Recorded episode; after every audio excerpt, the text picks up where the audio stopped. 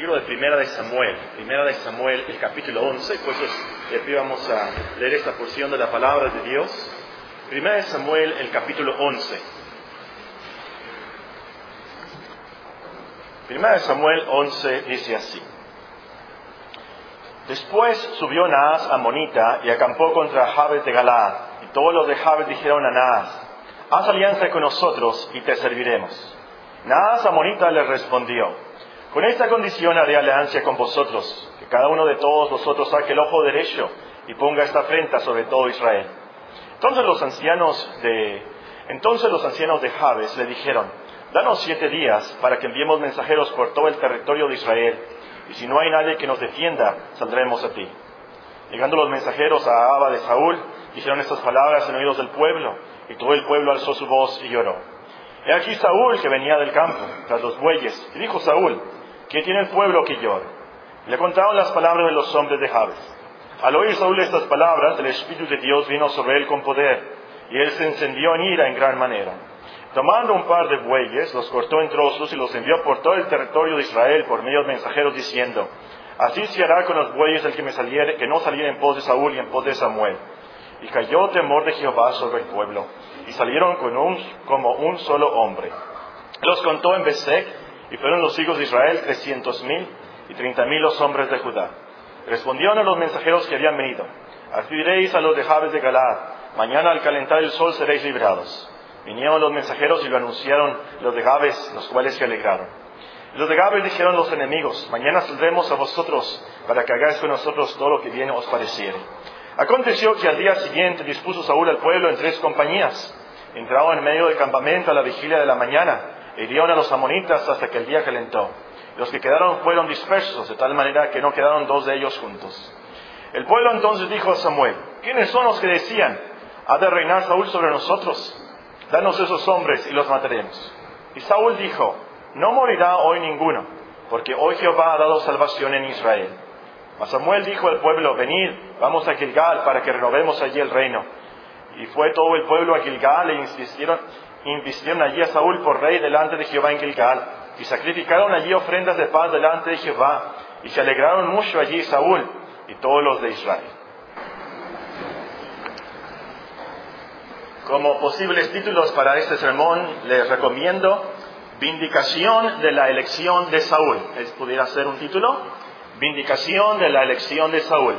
O también, Dios es el que da salvación a su pueblo. Dios es el que da salvación a su pueblo. Otro título pudiera ser, urge que caiga sobre nosotros el temor de Dios. Urge que caiga sobre nosotros el temor de Dios.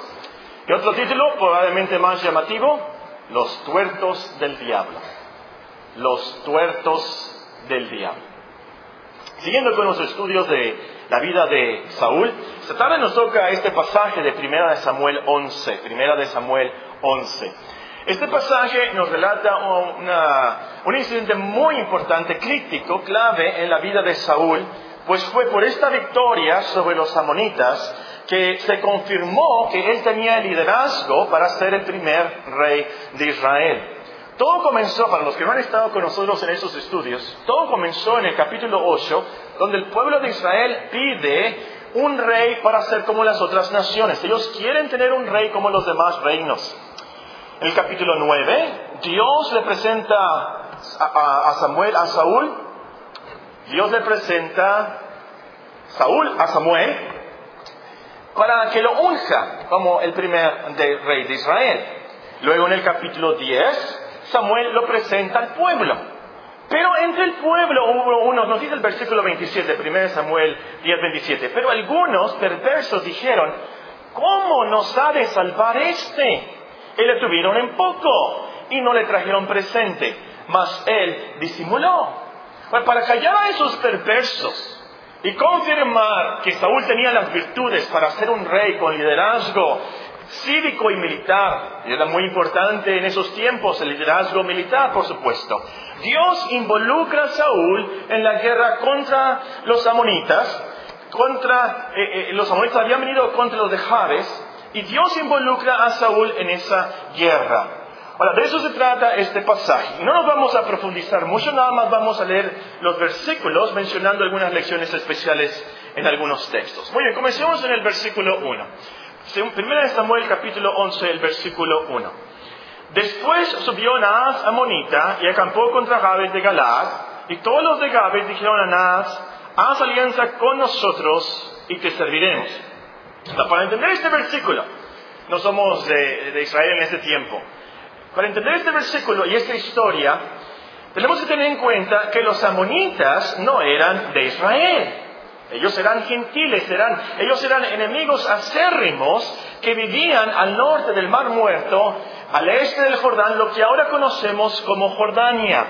Los amonitas, junto con los famosos filisteos, que los vamos a ver después en estas historias, los filisteos y también los amorreos, eran los que más invadían Israel para robarle sus ganados, sus cosechas, sus ciudades, los hacían tributarios y a los que no mataban los llevaban prisioneros a su país. Ahora, irónicamente, no sé si puedo decir irónicamente o trágicamente, los amonitas eran parientes de los israelitas porque ellos eran descendientes de Lot. Lot, el sobrino de Abraham, que tuvo hijos de sus hijas, y ustedes pueden apuntar ahí si quieren leer la historia, Génesis 19, 38, eran parientes entonces por ser hijos de Abraham también. Perdón, parientes de Abraham también, eran su sobrino Lot el que tuvo a los amonitas a lo último. Pues el caso es que ni aun por ser parientes, lejanos pero eran parientes, eh, trataron bien a los israelitas. De hecho, los trataron tan mal. Ven ustedes Deuteronomio 23. Eh, aquí nos dice, una de las leyes específicas que se les dio a los judíos, dice en Deuteronomio 23 y el versículo 3. Deuteronomio 23 y el versículo 3.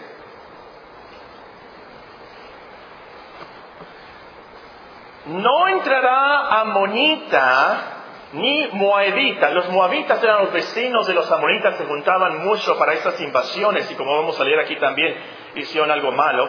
No entrarán amonita ni moabita en la congregación de Jehová, ni hasta la décima generación de ellos. No entrarán en la congregación de Jehová para siempre, por cuanto no salieron a recibir con pan y agua al camino cuando saliste de Egipto, y porque alquilaron contra ti a Balaam, hijo de Beor, de Petor en Mesopotamia, para maldecirte. Mas no quiso Jehová tu Dios oír a Balaam, y Jehová tu Dios te convirtió la maldición en bendición, porque Jehová tu Dios te amaba.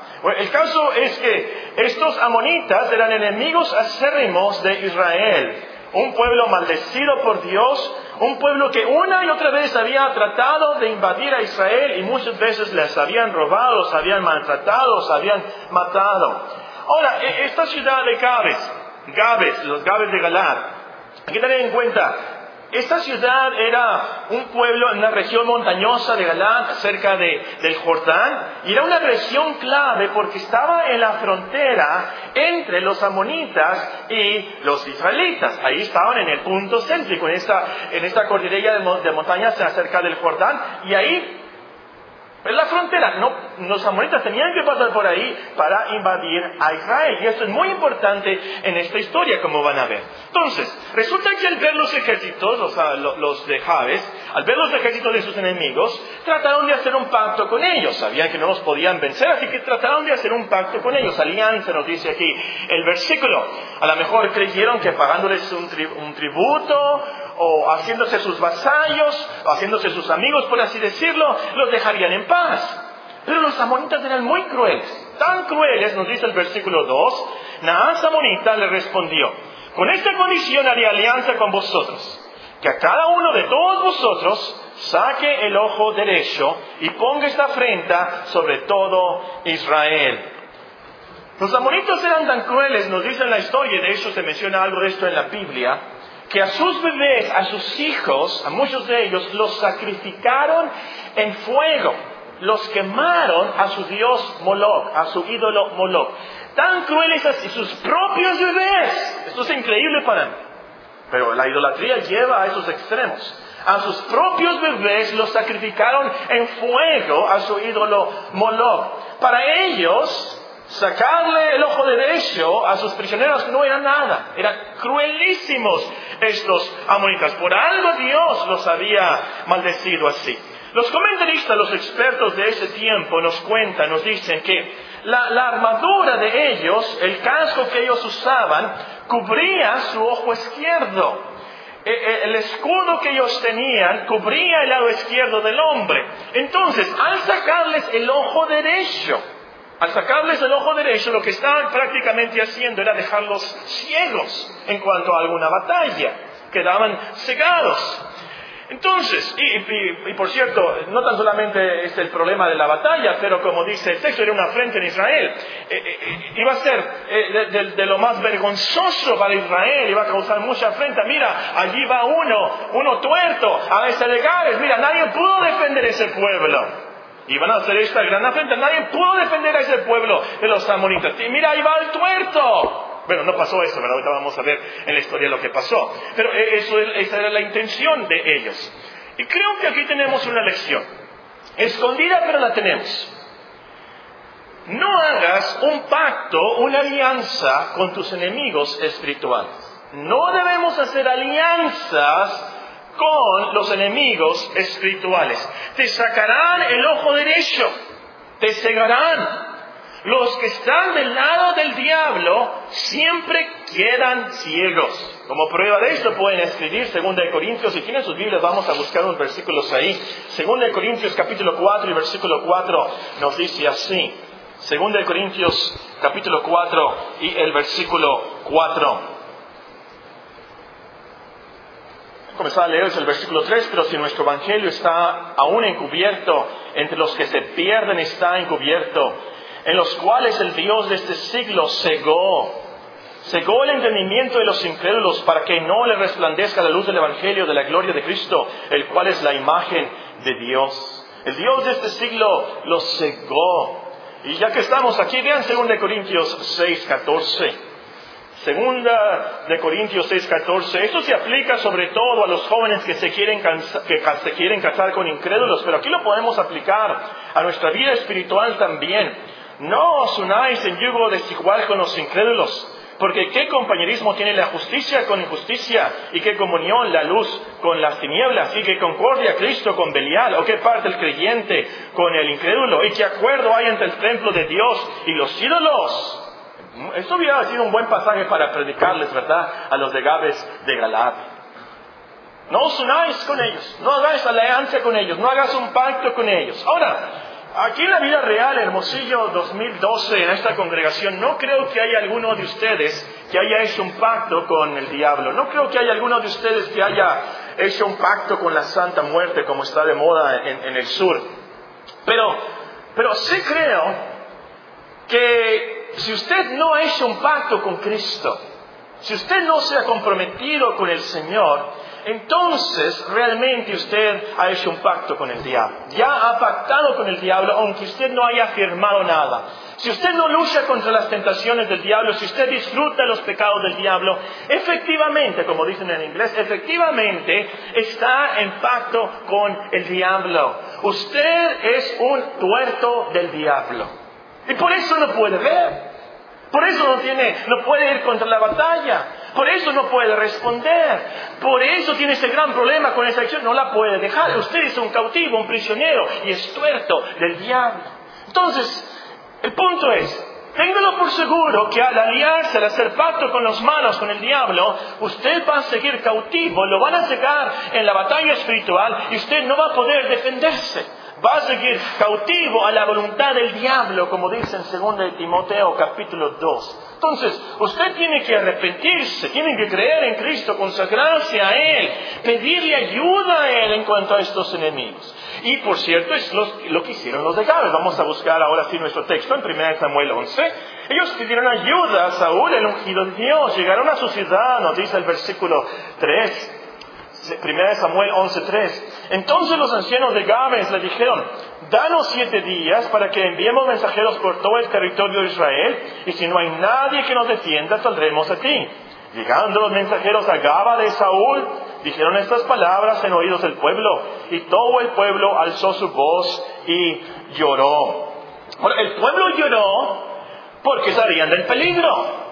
Después de los de Jabes que estaban en la frontera, ellos seguían. Jabes era el comienzo de la invasión. Si no los paraban, si alguien no los detenía, entonces ellos y sus hijos quedarían tuertos también o muertos, prisioneros después.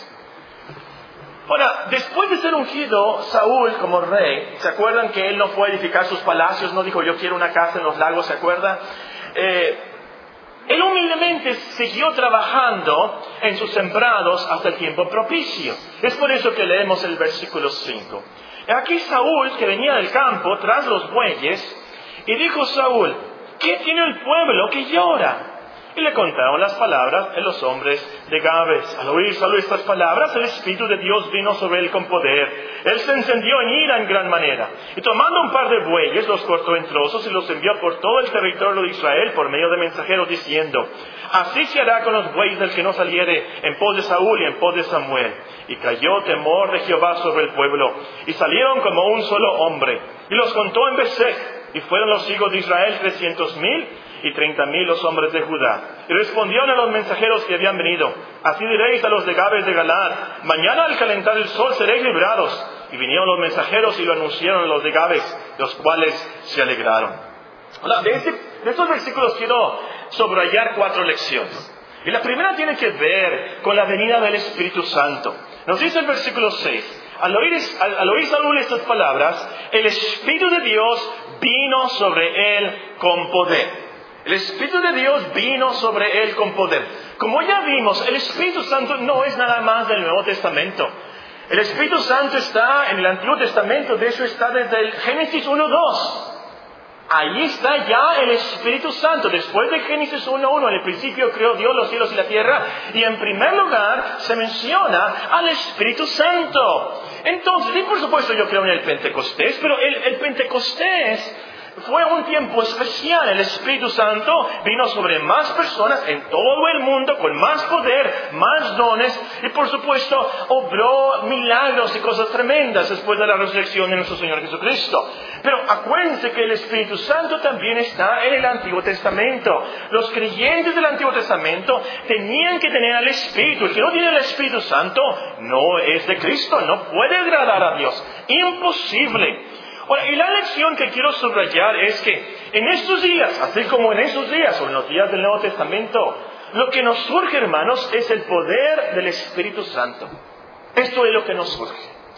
Para mí que nos hemos vuelto antipentecostales, anti-Espíritu Santo, por así decirlo.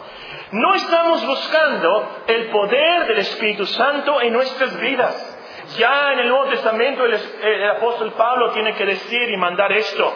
No os emborrachéis con vino en lo cual hay disolución. Antes bien, sed llenos del Espíritu. Hermanos, si estuviéramos llenos del Espíritu, controlados por Él, no tuviéramos tantos problemas matrimoniales. De hecho, no tuviéramos tantos problemas en las iglesias. No tuviéramos tantos problemas para vencer esos pecados que nos asedian. No tuviéramos tanto problema con esa falta de seguridad de salvación y el gozo de la cristiandad. No tuviéramos problemas, eh, espiritualmente hablando, estuviéramos en un avivamiento constante al tener el poder del Espíritu Santo en nuestras vidas. Urge esto. Urge, hermanos. Recibo carta tras carta en el Internet de hermanos con depresión espiritual, con problemas en sus casas, con problemas en sus iglesias, problemas personales, problemas matrimoniales. Y me estoy dando cuenta de algo de la situación real de los hermanos porque me escriben sabiendo que yo no los conozco, me escriben en el anonimato son muy sinceros y abren sus corazones. Y a lo último lo que estoy pensando, que pienso y cuando me escriben, lo que les falta a esos hermanos lo que nos falta a nosotros, lo que me falta a mí, es el poder del Espíritu Santo para vivir la vida cristiana real. ¿Qué está pasando? Nos falta poder en la cristiandad aquí. Estamos muy débiles. Ahora, esto de ser llenos del Espíritu Santo no es algo místico y nebuloso para personas súper espirituales, hermanos. Cada uno de nosotros, del más pequeño hasta el más grande en la cristiandad, el más anciano en la cristiandad, puede ser lleno del poder del Espíritu Santo. Ahora, claro, Él es soberano, el viento sopla de donde quiere, dijo nuestro Señor Jesucristo. Esa frase se puede traducir también, el Espíritu sopla de donde quiere, es algo soberano. Pero sí, de nuestra parte, podemos rogarle al Señor que envíe su Espíritu, así como quiere en el valle de los huesos secos. Podemos rogarle al Señor que nos mande su Santo Espíritu. Y por cierto, no sé si ustedes han notado, nuestro Señor Jesucristo nos está enseñando acerca de la oración. Y nos dice, sí, si ustedes siendo padres malos dan a vuestros hijos cosas buenas, si, si, si, el hijo le pide un pan, no le vas a dar una piedra. Si nos pide algún alimento, no le vamos a dar un escorpión. Y luego él dice esto, si, si nosotros somos malos y damos cosas buenas a nuestros hijos, ¿cuánto más vuestro Padre Celestial dará al Espíritu Santo al que se le pide? Y allí el Espíritu Santo nos habla de lo máximo que Dios nos puede dar. Hermanos, necesitamos rogarle al Señor y suplicarle al Señor que nos dé el Espíritu Santo. Y Él es bueno. Él contesta esa oración. Entonces, ¿qué podemos hacer nosotros? ¿Qué puedes hacer tú? Te falta, es cierto, Paco, es cierto, no me tienes, no me tienes que escribirme, pero tu conciencia sabe muy bien, me falta el poder de la cristiandad, estoy tan mal, ¿qué puedo hacer yo? Tantas dudas, tanta incredulidad, me falta, ¿qué puedo hacer yo? Pide al Señor, número uno. Eh, eh, número dos, haz todo lo posible por no contristar al Espíritu Santo. Esas palabras vienen de Efesios 4 y Efesios 5 y nos explica qué es esto de lleno del Espíritu Santo. No hagas cosas que contristes al Espíritu Santo. Obviamente debemos obedecer al Espíritu y estar listos entonces para servirle. Porque lo último de eso se trata, esto de estar lleno del, poder del Espíritu. No es para que tengamos una visión, no es para que nos pongamos alegres y contentos y bailemos como cristianos y la la la la y la la la y me siento muy bien. No, no se trata de eso. A lo último, se trata de tener el poder del Espíritu para servir a Dios, para luchar contra el pecado, para evangelizar, para vivir la cristiandad real. No es algo de una visión que vamos a empezar a hablar en lenguas y tener una visión mística, esotérica, egocéntrica de nosotros. No, esto se trata del pueblo de Dios, cómo ayudamos a los otros, cómo evangelizamos, cómo vivimos la cristiandad real en nuestro mundo, de tal manera que nosotros quieran venir a la iglesia. ¿Qué tiene esa persona? Esa persona es diferente. Yo quiero que esa persona tiene. Yo quiero tener ese gozo, esa paz, esa tranquilidad en mi vida, esa visión de la vida totalmente diferente, que no le tienen miedo a nada, ni siquiera a la muerte. Es por eso que Saúl, Saúl fue lleno del Espíritu Santo. Nosotros podemos tener eso también, hermanos. Otra lección que hay que subrayar de estos versículos tiene que ver con la ira de Saúl. No tienen ese mismo versículo. Nos dice el versículo 6. Al oír Saúl estas palabras, el Espíritu de Dios vino sobre él con poder y él se encendió en qué? En ira en gran manera, en ira, en gran manera. Saúl se enojó, se airó, se llenó de ira, lleno del Espíritu Santo. Es como cuando nuestro Señor Jesucristo se airó, se enojó contra los comerciantes que estaban en el templo, ¿se acuerdan? Esos ladrones ¿Se acuerdan, niños, cómo nuestro Señor Jesucristo volcó las mesas de los campistas, dice la Biblia, y los sacó a la Picasso? ¿Se acuerdan? Llenó el Espíritu Santo, por supuesto. Ahora, ¿esto qué quiere decir? Quiere decir que nos podemos enojar sin pecar. Fue lleno del Espíritu Santo que Saúl hizo eso. Nuestro Señor Jesucristo también, por supuesto. Quiere decir entonces que nos podemos enojar, nos podemos airar sin pecar. Y esto quiere decir, hermanos, que hay ciertos casos en los cuales nos debemos de llenar de ira en gran manera. Hay ciertas situaciones en las cuales nos debemos de enojar mucho. Saúl se enojó, se llenó de ira, porque los idólatras crueles de los amonitas estaban invadiendo la tierra santa. Se llenó de ira porque los amonitas estaban afrentando al Dios de Israel. Se enojó tanto porque al atacar y afrentar así a Israel, estaban diciendo los, amoritas, el Dios de Israel es falso. El Dios de Israel no puede contra Moloch. Es lo que estaban diciendo los amoritas. Por eso se enojó tanto Saúl. Y también creo yo, no sé, no estoy seguro de esto y no sé qué opinen ustedes, pero creo yo que se enojó mucho Porque el pueblo, en vez de orar, se puso a llorar. En vez de orar, se puso a llorar. El pueblo no se organizó. El pueblo no se alistó para la batalla. Eran unos llorones cobardes. Por eso Saúl tuvo que descuartizar sus bueyes y les advirtió, si no me ayudan, sus bueyes serán descuartizados también. Yo creo que vemos algo de esa actitud en el pueblo.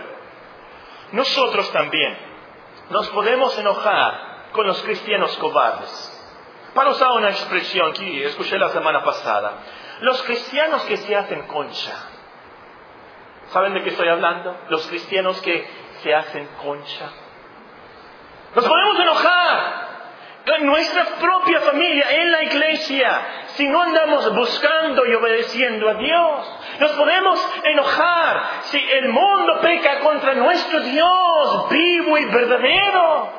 Ahora, por supuesto, ese enojo, esa ira, la debemos de canalizar a acción. Debemos motivar a los demás, debemos luchar contra el pecado, como lo hizo aquí Saúl, vemos en esta historia. La tercera lección que quiero subrayar, y es el corazón del sermón, está en el versículo 7. Tomando un par de bueyes, los cortó en trozos, los envió por todo el territorio de Israel por medio de mensajeros diciendo, Así se hará con los bueyes del que no saliere en pos de Saúl y en pos de Samuel. Y cayó temor de Jehová sobre el pueblo, y salieron como un solo hombre.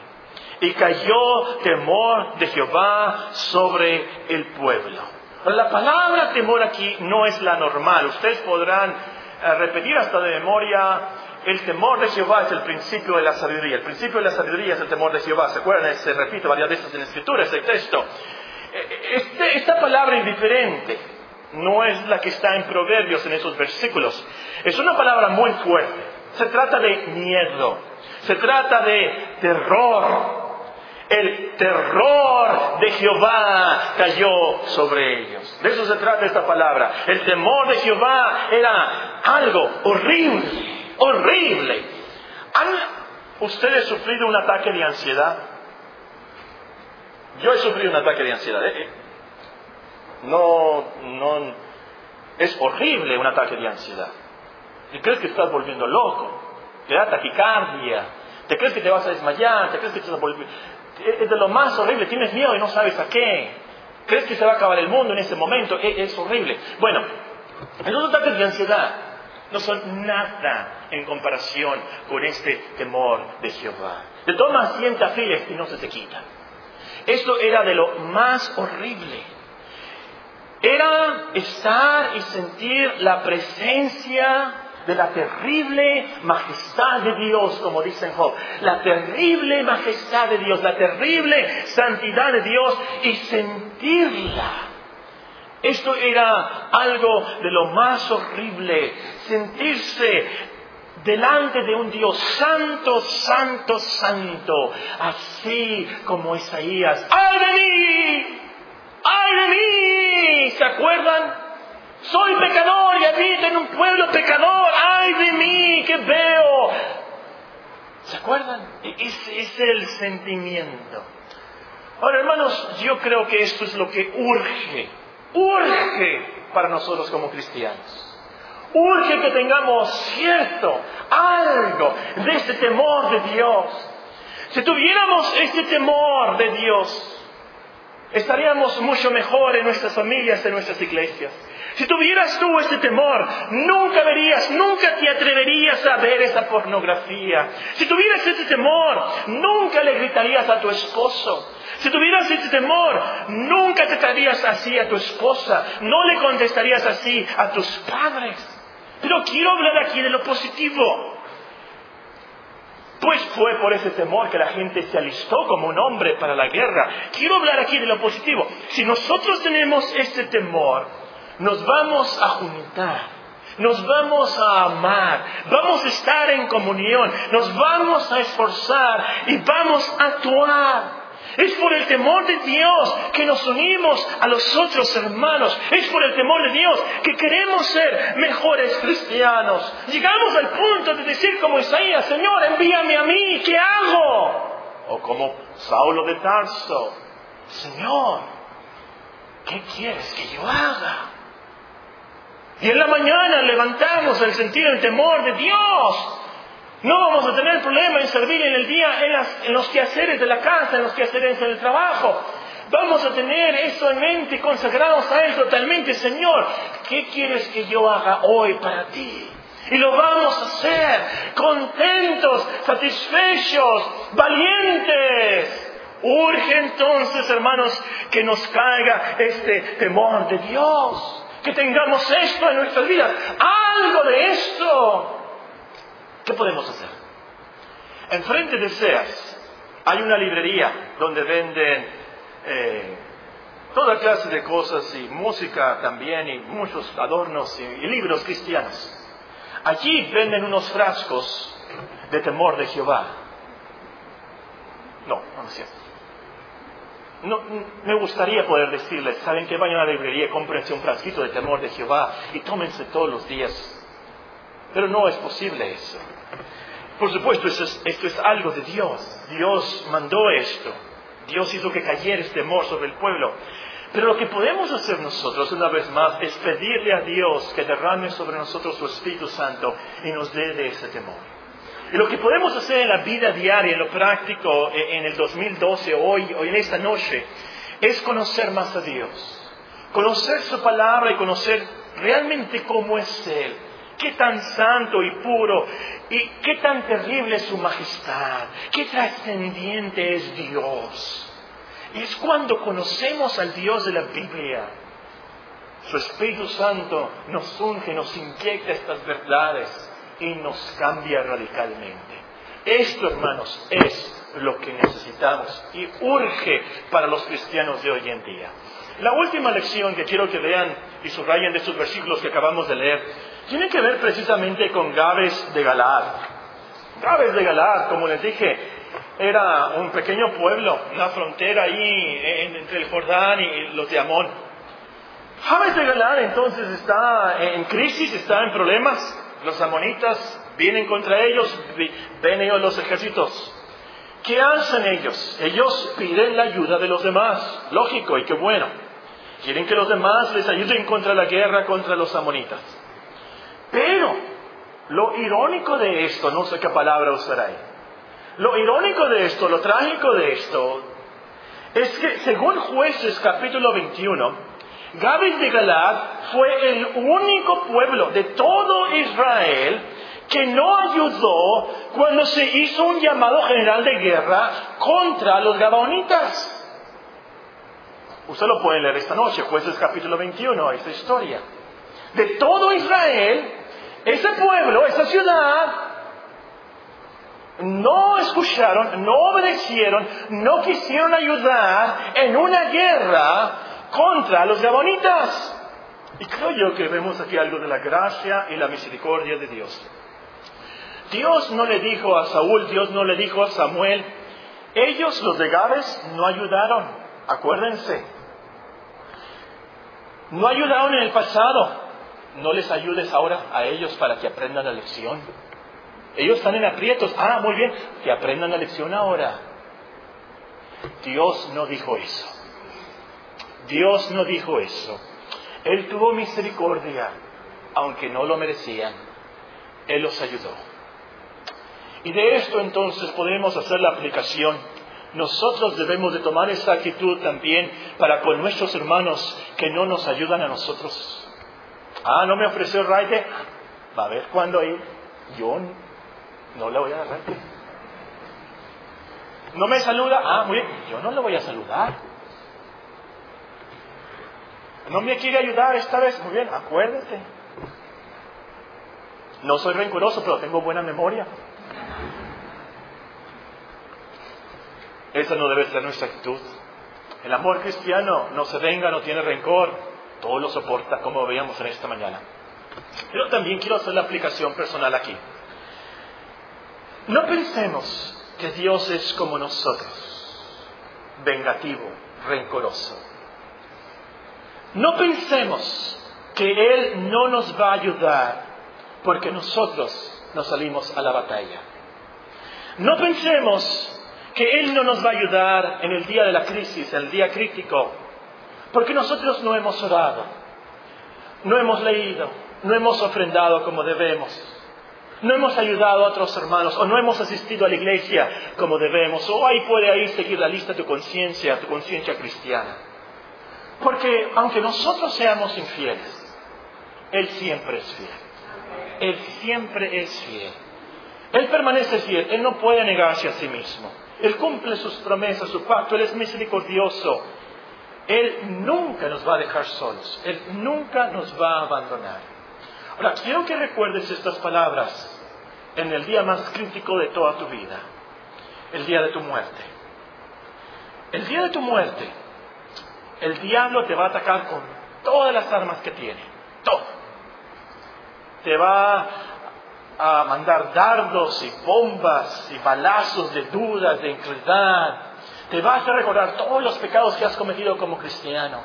Y te va a decir, tú no fuiste a la iglesia, tú no leíste, tú viste esto, tú hiciste esto, todo esto.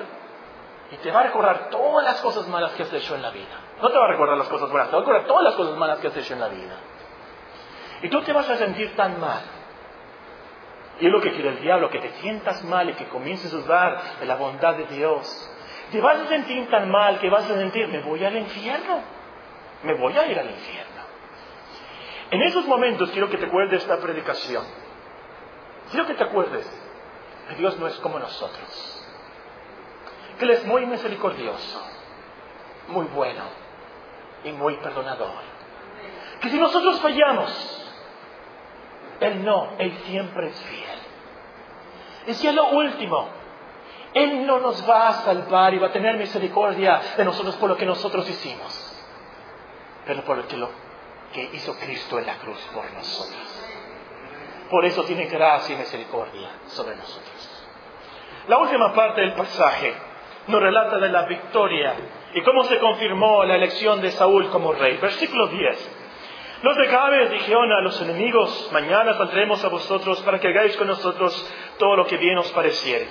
Aconteció que al día siguiente dispuso Saúl al pueblo en tres compañías y entraban en medio del campamento a la vigilia de la mañana e hirieron a los amonitas hasta que el día calentó. Y los que quedaron fueron dispersos de tal manera que no quedaron dos de ellos juntos. El pueblo entonces dijo a Samuel, ¿quiénes son los que decían, ha de reinar Saúl sobre nosotros? Danos de sus hombres y los mataremos. Saúl dijo, no morirá hoy ninguno, porque hoy Jehová ha dado salvación en Israel. Mas Samuel dijo al pueblo, venid, vamos a Gilgal, para que robemos allí el reino. Y fue todo el pueblo a Gilgal, y se invistieron allí a Saúl por rey delante de Jehová en Gilgal. Y sacrificaron allí ofrendas de paz delante de Jehová, y se alegraron mucho allí Saúl y todos los de Israel. Ahora, de estos versículos, Subrayan, por supuesto, que Saúl tuvo clemencia de los perversos que se burlaron de él, versículo 12 y en el versículo 13. Y la lección es que si Dios ha sido bueno para con nosotros, nosotros también debemos de ser buenos para con los demás. Aún con los malos, con los perversos, nosotros debemos de tener clemencia. Saúl ahora nos dice, nosotros no debemos de matarlos porque, ahora, ¿cuál fue la razón? Aquí eso quiero también que subrayen. Dice el versículo 13, Saúl dijo, no morirá hoy ninguno porque hoy Jehová ha dado salvación en Israel. E, esa es la lógica que, que siguió. Y está muy bien la lógica, que creyó que Dios había dado la salvación. Fue Dios quien dio la victoria. ¿Quién luchó? Saúl. ¿Y qué? 300 mil y los de Judá 30 mil. Eh, pero eh, Saúl dice, no fuimos nosotros, fue Dios. Fue Dios quien dio la victoria. Es Dios quien dio salvación a su pueblo. Como dice un proverbio, el caballo se alista para el día de la batalla, mas Jehová es el que da la victoria. Y es por eso que oramos, es por eso que dependemos totalmente de Dios. Sí, luchamos con fervor, por supuesto. Pero oramos y dependemos de Él, sabiendo que la batalla es de Dios. Cuando yo era niño, no hace muchos años, y cantábamos los himnos, por ejemplo, firme adelante, huestes de la fe, o a la victoria Jesús nos llama, va con nosotros el capitán. Y yo era niño, y yo me imaginaba, cuando yo esté en esta batalla, voy a tener una bazooka. Quiero una bazooka. Y me imagino ahí yo prendiendo el cañón y la bomba, ¿verdad? Y qué suave, cuando esté en la batalla ahí en el ejército. Y, y yo me, y hablaba el pastor y cantamos. Y yo me imaginaba 100% en una batalla ahí de rifles y balas y bombas y granadas.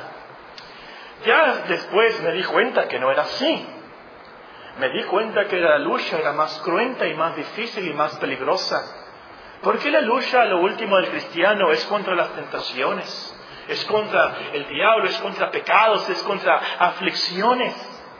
Y son cosas que batallan contra el alma, algo que estamos aprendiendo en el libro de la armadura de Dios. Espero que lo estén leyendo este libro, nos enseña mucho sobre esto. Pero el, caso es que en esta batalla, que es mucho más cruenta y mucho más peligrosa, hermanos, debe ser de mucha consolación que a lo último es Dios quien nos da la salvación. Y de verdad a la victoria Jesús nos llama. Porque a lo mejor tienes problema con alguna adicción, alguna, ah, algún pecado, alguna tentación en tu vida como cristiano. Y sientes, yo nunca voy a vencer esto. Yo nunca voy a estar bien. Yo nunca voy a, a, meditar y leer y orar así. Yo nunca voy a poder vivir con ese gozo. Yo nunca voy a ser un cristiano real. El diablo siempre me va a vencer, la tentación siempre... No. No. Jehová ha dado salvación en Israel. El Señor nos ha dado esta salvación. Por eso murió Cristo en la cruz. Y el corito es verdad, a la victoria Jesús nos llama. Sal de estas puertas cantando ese corito. A la victoria Jesús nos llama. Va con nosotros el capitán, el ungido de Dios. La última leccioncita que podemos ver aquí es que tuvieron un culto de acción de gracias, por así decirlo. Confirmaron el reino, por supuesto, pero vemos que mostraron su alegría, su gratitud al Señor con sacrificios de paz. Nos dice en el versículo 14. Más Samuel dijo al pueblo, venid, vamos a Gilgal para que renovemos allí el reino. Fue todo el pueblo de Gilgal, enviaron allí a Saúl por rey delante de Jehová en Gilgal. Y sacrificaron allí ofrendas de paz delante de Jehová y alegraron mucho allí. Se alegraron mucho allí Saúl y todos los de Israel. Y de, de, eso es lo más importante, y yo creo que lo más importante de todo el pasaje, de todo el capítulo, de toda la Biblia, es esto el sacrificio. Porque cada sacrificio del Antiguo Testamento apunta al sacrificio de Cristo en la cruz. Cada sacrificio apunta a que nosotros nos podemos acercar a Dios a través de Cristo. Nosotros adoramos, nos alegramos, alabamos al Señor a través del sacrificio de Cristo.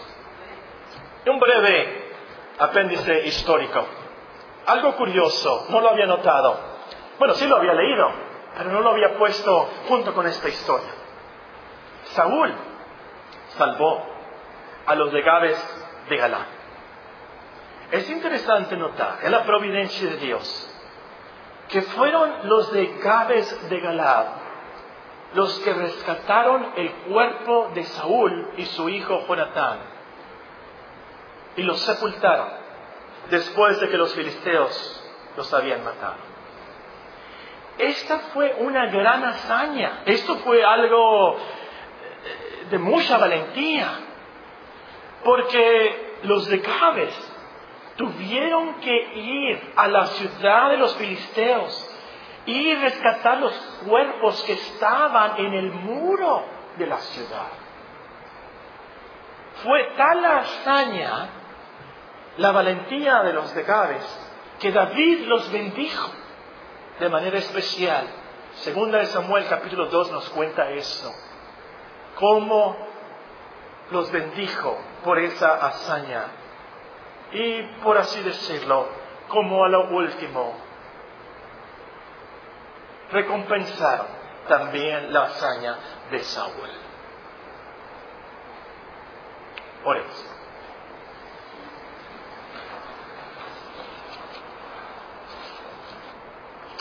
Todos estamos en una guerra, todos estamos en una batalla y todos estamos de un lado o del otro lado. O hemos hecho un pacto con Dios o estamos en un pacto con el diablo aunque no lo hayamos firmado. Esa tarde quiero que salgas de las puertas de esta iglesia pensando en estas verdades tan solemnes. Como cristianos, por supuesto que Oremos por el poder del Espíritu Santo en nuestras vidas, el temor de Dios.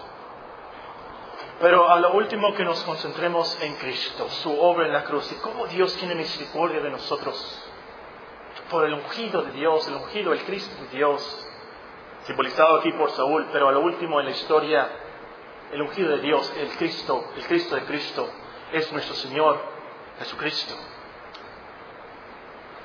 Es con Él que tienes que hacer una alianza es a Él que te tienes que consagrar y seguir. No seas un perverso y digas, ¿quién es este? Pero acércate de Él. Pide misericordia.